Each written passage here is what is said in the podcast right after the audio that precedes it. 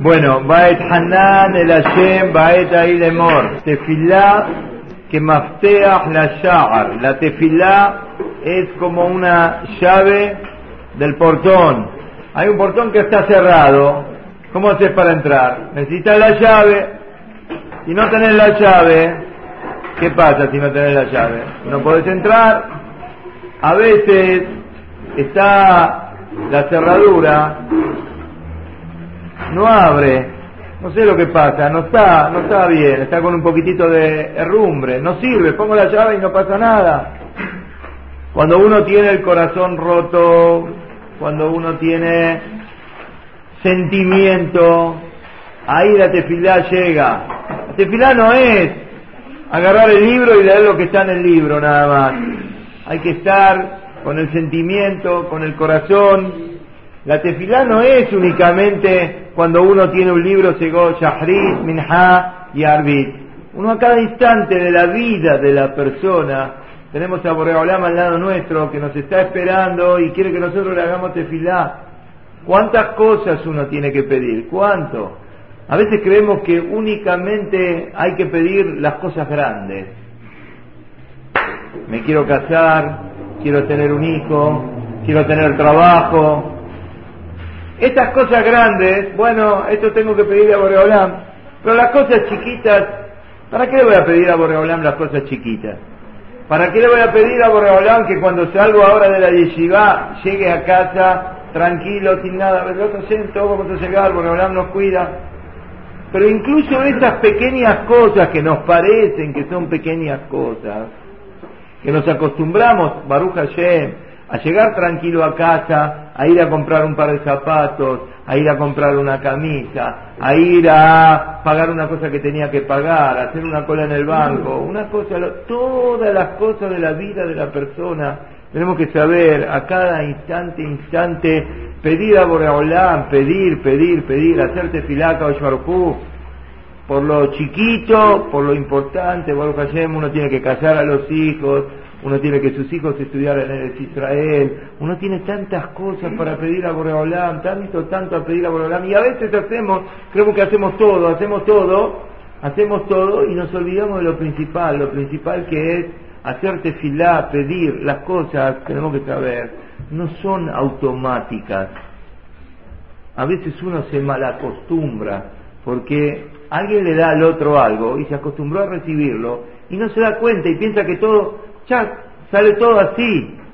Y lo mismo pasa con Boreolam. Boreolam es tan generoso con nosotros y nos da tantas cosas que creemos que ya está, como nos da, no da, no da, ya está, esto lo tengo asumido. Se llama como un derecho que yo ya tengo adquirido, derecho adquirido. No hay derecho adquirido. Tenemos que saber a pedir a Boreolam a cada instante por cada una de las cosas que tenemos las que tenemos también para que las sigamos teniendo, la salud. A veces uno se piensa que la salud es un derecho adquirido. Un día, ¿qué pasó? ¿Te duele el dedito? ¿Y qué pasó que me duele el dedito? Y se revela la cuenta. Tenemos que mirar todos los días que Baruch Hashem tenemos el dedo, que lo tenemos sano. Tenemos la mano, la tenemos bien. Tenemos el cuerpo, lo tenemos bien. La cabeza la tenemos bien. Todo lo tenemos bien. Agradecer a Boreolán por cada cosa que tenemos y seguir pidiendo para que nos siga cuidando. Esto es lo que es la tefilá. Dice el acá, la tenés que saber la fuerza de la tefilá. La tefilá puede cambiar la naturaleza, normal tendría que pasar tal cosa. Sin embargo, con la tefilá uno tiene que saber, se cambia absolutamente todo. Moshe Rabbenu. Moshe Rabbenu quiere entrar a Eres Israel. Y él sabe que hay una guerra, él no puede entrar. Sin embargo, hace tefilá Moshe Rabbenu. No una, ¿cuántas? Que Minyan Baet Hanan, ¿cuántas tefilot hizo Moshe Rabben? ¿Cuántas, señor Jacob? 515 tefilot. ¿Vos cuántos años tenés? Siete años. 515 tefilot. Contestó acá y Jacob enseguida contestó. 515 tefilot. ¿Cuánto suma la palabra Baet Hanan? 515. ¿Cuánto suma la palabra tefilá? La palabra tefilá, ¿cuánto suma, señor? Tap, 400. Fe, 80. Lamed, ¿cuánto tenemos? 510. La E, 5, 515. La palabra Shira, Shira, ¿cuánto suma ahí, ahí Shira? Shin, Shin, 300. Eli, después que sigue, la Yot, 10. Resh, E, Moshe Rabbenu hizo tefilá, que Minyan Bait Hanan, como la cuenta de Bait Hanan, 515 tefilot, como la cuenta de la palabra tefilá, 515, y cantando a Boreolam, cantando a Boreolam, pidiendo y cantando, enalteciendo a Boreolam. ¿Para qué? ¿Y qué Boreolam tuvo que decir? Rabla, basta, no hagan más tefilá. Alto No vuelvas a hablarme del tema, ¿qué vemos? que si seguía haciendo una tefilá más, ¿qué pasaba? Se cumplía. A veces uno piensa, hice tefilá, no me contestó ayer, ¿para qué voy a volver a pedir? No. Kabel Hashem.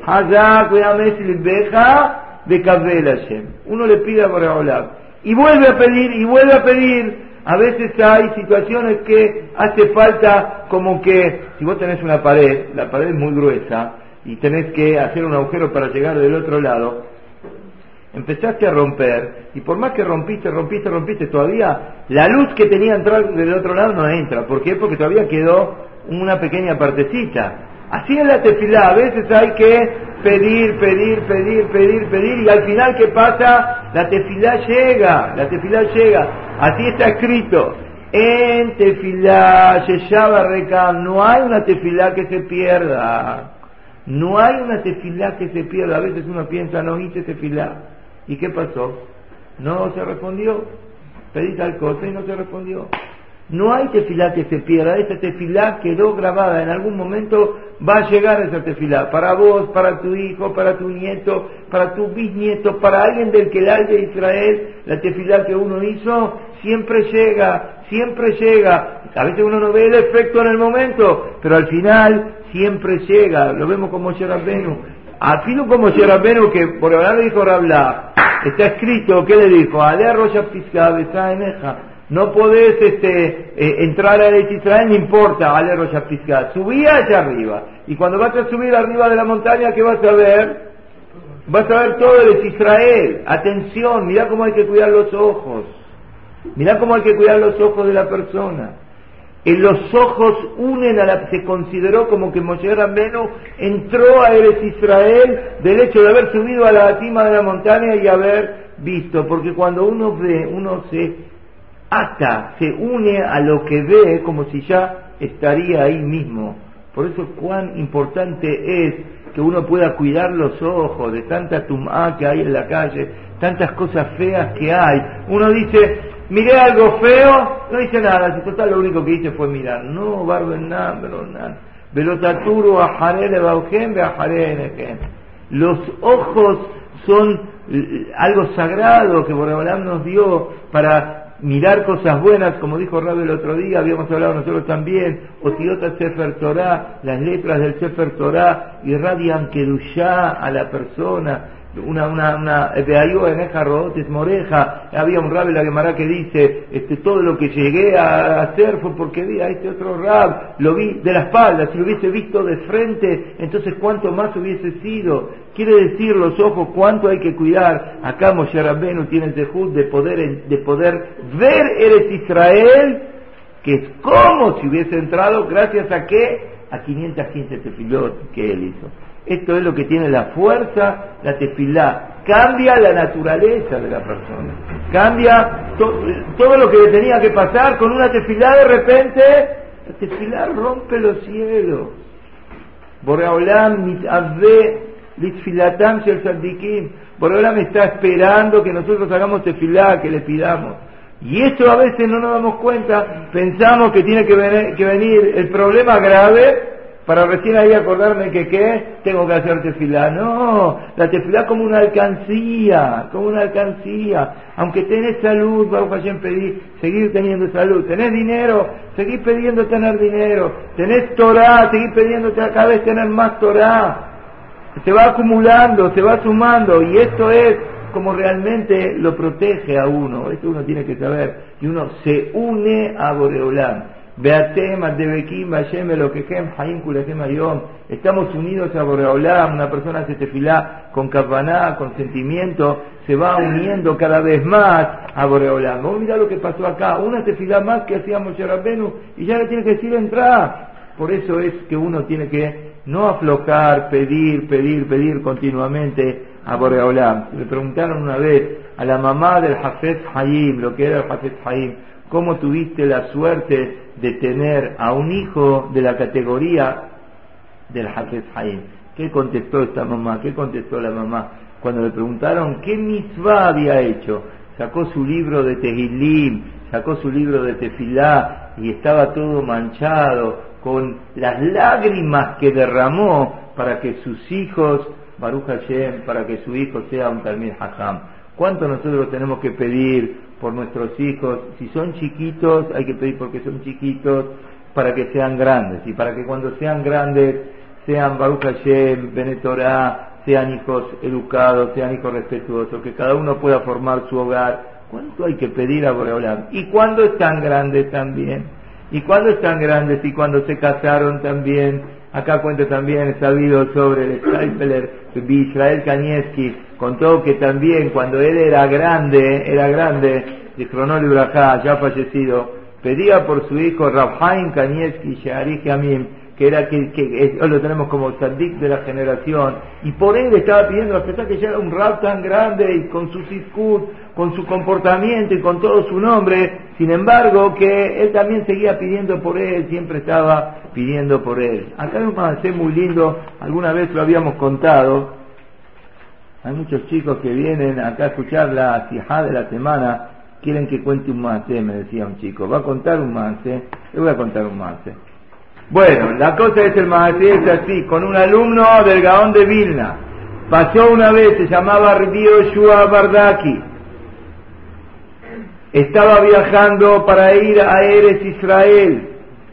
Decidió, juntó sus cosas, lo poco que tenía, se llevó con él, tenía a su hijo y a su hija pequeños y salió en el barco, no como ahora, Baruch Hashem, uno viaja a Israel, Bezrat Hashem viaja un día, enseguida está, cuántos meses que era para viajar a Israel, en barco como se acostumbraba en aquellos días.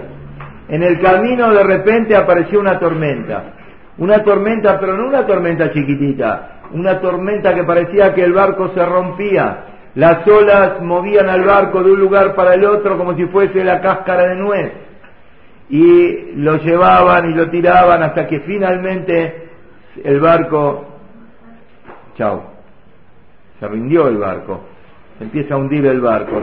ya no le quedó alternativa que tirarse al agua junto con su hijo y con su hija pequeños. Y por cuanto que en aquellos momentos todavía no, los barcos no tenían salvavidas, no tenían botes, entonces le dijo a sus dos pequeños hijos, agárrense de mi espalda, súbanse a UPA en el mar y yo voy a empezar a nadar para tratar de llegar a dónde, a la parte seca. ¿Por qué? Porque es la única que tenemos. Y pobre hombre empezó a nadar y empezó a nadar y empezó a nadar con la esperanza de que va a llegar en algún momento a la orilla. Pasó una hora, pasó dos horas, nadie puede decir justo cuánto había pasado porque cada instante parece como la eternidad pero después de un tiempo determinado, ya pobre hombre ya, ya, ya sus fuerzas no le daban más y no puede seguir con los dos hijos arriba de la espalda, porque si sigue así se van a hundir los tres y no hay solución. Con mucho dolor, con mucho dolor, sufriendo y llorando, le pidió a la hija, soltate un poquitito vos y trata de arreglarte por tu cuenta, a ver cómo te vas a poder arreglar, pero de esta manera no tenemos otra alternativa. Entonces te tengo que dejar, no me agarres más, soltame el brazo, soltame la espalda, llorando, pero no tiene otra cosa. La nena pobrecita que se estaba por desmayar por lo que está escuchando, empezó a llorar y el hijo el, el papá lloraba con ella sí, pero no tiene alternativa, no puede hacer otra cosa. Así tiene que hacer, a ver si por lo menos alguno se salva. Los tres no se pueden salvar. La chiquita que se dio cuenta de lo que le estaba por pasar, entonces eh, eh, estaba respirando ya con dificultades y empezó a gritarle, papá, papá, ¿qué me estás haciendo? ¿Por qué me soltaste? No me solté, ¿por qué me soltaste?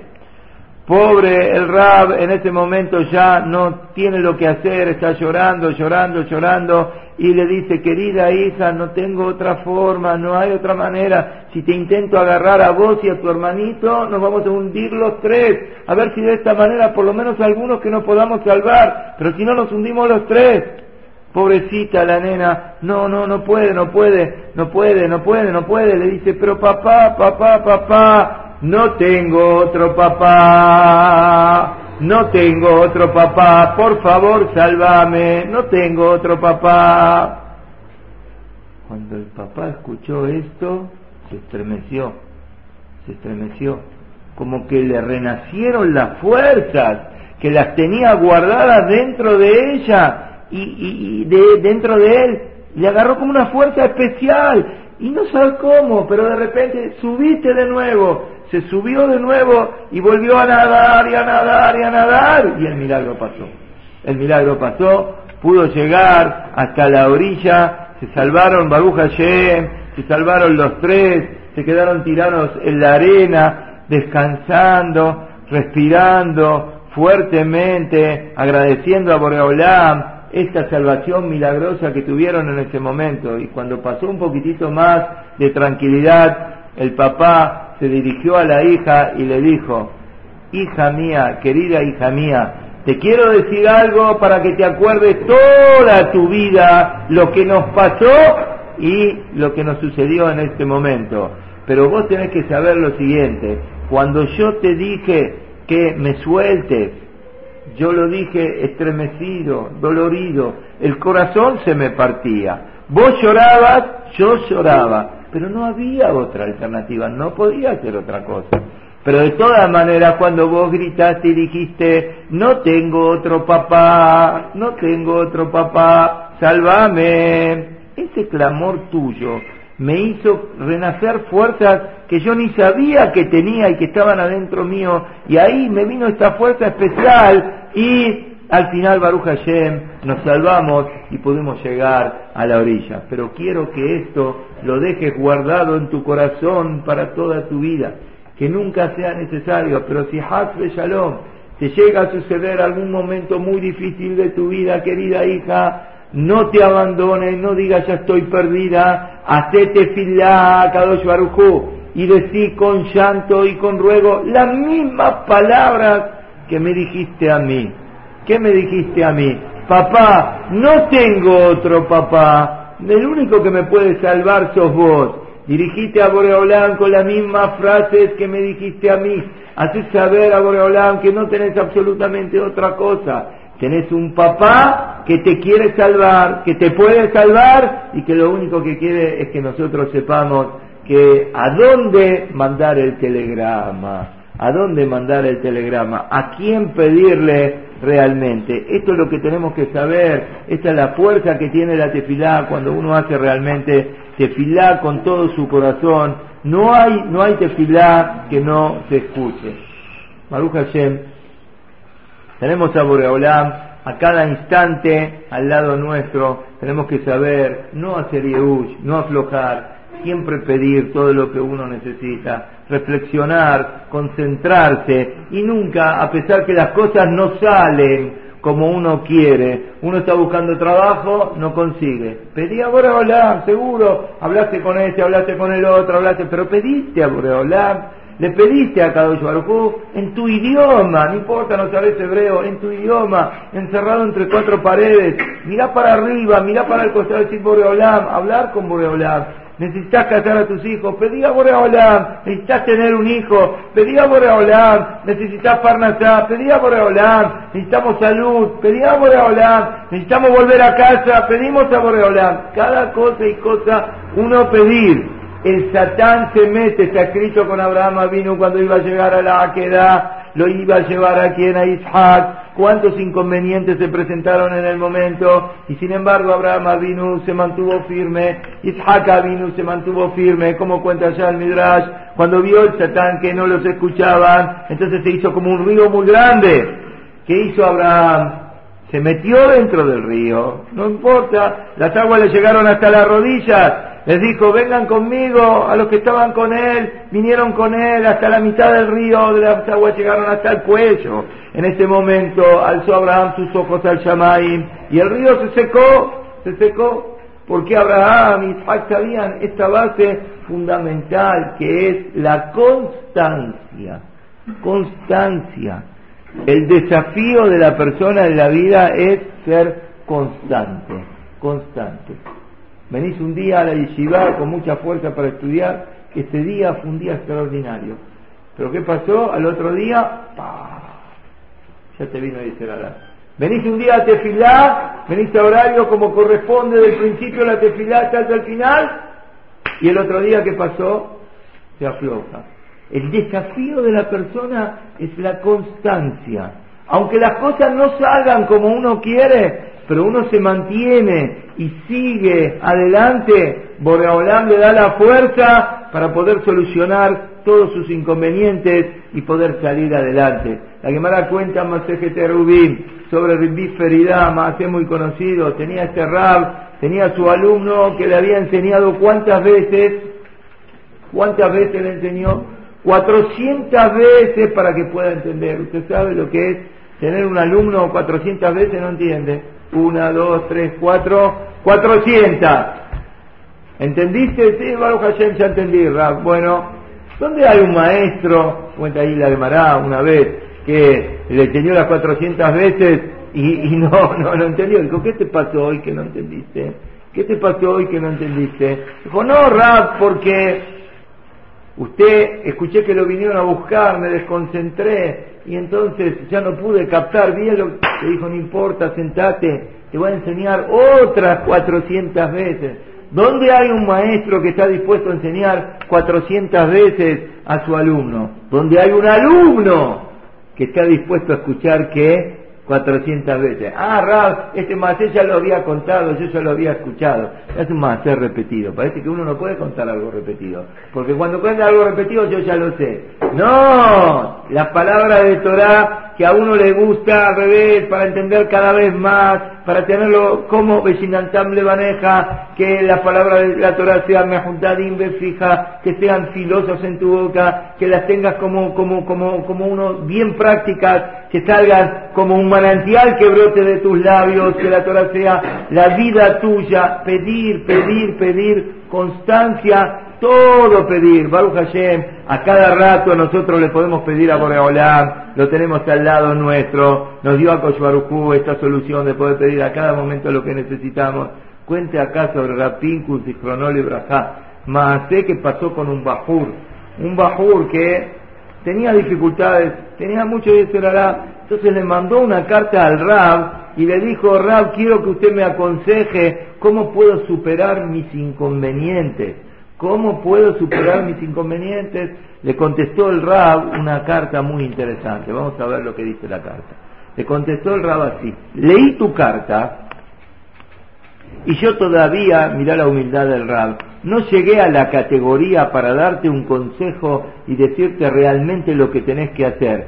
Pero sí te voy a escribir lo que a mí humildemente me parece después de analizar un poco lo que vos escribiste. A mí me parece que vos te preocupás por su vida en Torah y en Irat Shamaim, en temor a Boreolam, y realmente haces todo lo que está a tu alcance, a, tu alcance, y ya con esto saliste de tu obligación. La persona tiene que hacer todo el statut de uno, todo lo que está al alcance de la mano de uno, como para crecer, para mejorar. Vos, Baruch Hashem, haces todo lo tuyo. Pero ahora estás en un momento que necesitas ayuda, necesitas una ayuda externa. ¿Por qué? Porque una cosa tan extraordinaria como la Torah y la Shamaim, tener Torah y tener también Irat Shamaim, esto es un enzehut muy grande y esto no se consigue tan fácil. Uno hace el de uno, hace lo de uno, pero necesita ayuda del exterior, no de Estados Unidos, no de ningún otro lugar. ¿Cuál es la ayuda del exterior? Yo te doy la dirección y el nombre Ahí tenés que pedir la ayuda. ¿Sabés cómo se llama la ayuda? ¿A quién le tenés que pedir ayuda? A Shemit Bará. Tenemos que pedir, tenés que pedir ayuda a Boreolam. Porque Él tiene todo para darte, Él creó todo, y yo sé que también te quiere a vos, a vos, a vos. como si nos estaría hablando a cada uno de nosotros. Boreolam quiere a cada uno y uno de nosotros en forma personal y está esperando que nosotros nos dirijamos a Él, que le pidamos a Él. Todo esto lo está escribiendo el Rab en la carta. Te escribo esto porque muchos piensan que la tefilá es un iñán de una mitzvah y ya está, hiciste tefilá. No, no, no es solamente esto. Lo principal es que Akaush Barujú está latente al lado nuestro, está esperando, uno puede tener un diálogo con él, puede dirigirse a él, él nos está escuchando y nunca va a desilusionar a quien confía plenamente en él y que le pide continuamente, Borea Olam le va a dar lo que la persona necesita. Y lo que es más todavía importante, que tenés esta relación de que vos podés hablar con él como hablas con cualquiera y él perder cuidado que te está escuchando y te está esperando. Y de esa manera es como vos te unís a Boreolam y como de esta manera tenemos que saber que se anulan las Gezerot y esto, y esto tenemos que saber que incluso los Goim saben esto. Acá leí algo muy lindo sobre la guerra de los seis días. Trae el rabo acá más adelante. Acá está, la guerra de los seis días cuando muchos de ustedes no se escuchan, no se acuerdan, todavía no habían nacido muchos de ustedes. Yo me acuerdo cuando estábamos en esa época, estábamos con la radio acá en la Argentina, en el año 1966-1967, estábamos acá, pensábamos que Barbenán, Barbenán, Barbenán, nos quedaba un yehudí en Israel. Esa todos los árabes en contra de Israel, pensamos, ya está, no, no, no, no, no hay salida. la en seis días se dio vuelta todo, Baruch Hashem, por Olam cómo nos cuidó. Ahí amenazaban los egipcios que si van a conquistar Eres Israel van a destruir todo. Pero los medios de comunicación egipcios, miren qué interesante, que eh, dependían por supuesto del gobierno, mandaron a decir que van a Barbenan exterminar a todos los judíos, pero va a haber un lugar donde no van a tocar. ¿Qué lugar? Meaya Arim en Jerusalén.